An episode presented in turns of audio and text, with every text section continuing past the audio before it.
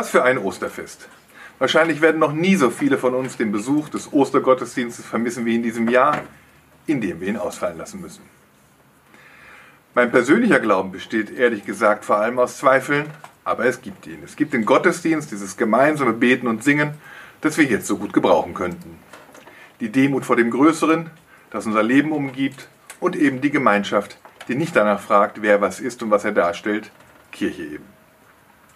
Inzwischen ist eine Debatte darüber entbrannt, ob sich die Kirchen nicht zu willfährig dem Gottesdienstverbot gebeugt haben.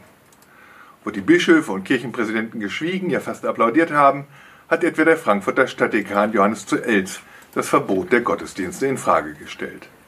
Das Verbot ausgerechnet der Versammlungen, wo Menschen in so schwerer Zeit Trost im Glauben finden können. In Berlin hat der katholische Priester sogar Klage vor dem Verwaltungsgericht erhoben. Klage dagegen, dass Baumärkte, die Kathedralen des Do-it-yourself geöffnet blieben, die Kirchen aber verschlossen wurden, vergeblich.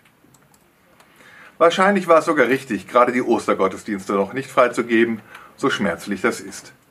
Weil dann die Kirchen fast so voll wie an Weihnachten sind und weil sie es in diesem Jahr ganz gewiss wären. Danach aber sollte die Demut der Kirchenvertreter erschöpft sein. Wenn über Lockerungen im gesellschaftlichen Leben gesprochen wird, die wir uns bald wieder erlauben können, dann sollte die Freigabe von Gottesdiensten gewiss dazugehören. Weil der Staat nicht nur die körperliche Unversehrtheit schützen muss, er sollte sich genauso verpflichtet fühlen, den Menschen nicht ihr Seelenheil zu nehmen. Das Abstandsgebot wird in den als alles andere als gut besuchten Kirchen gewiss am verlässlichsten einzuhalten sein und ein obligatorischer Nase-Mund-Schutz sollte die Andacht auch nicht stören. Mein Ratschlag geht deshalb an Pfarrer und Priester in der Region.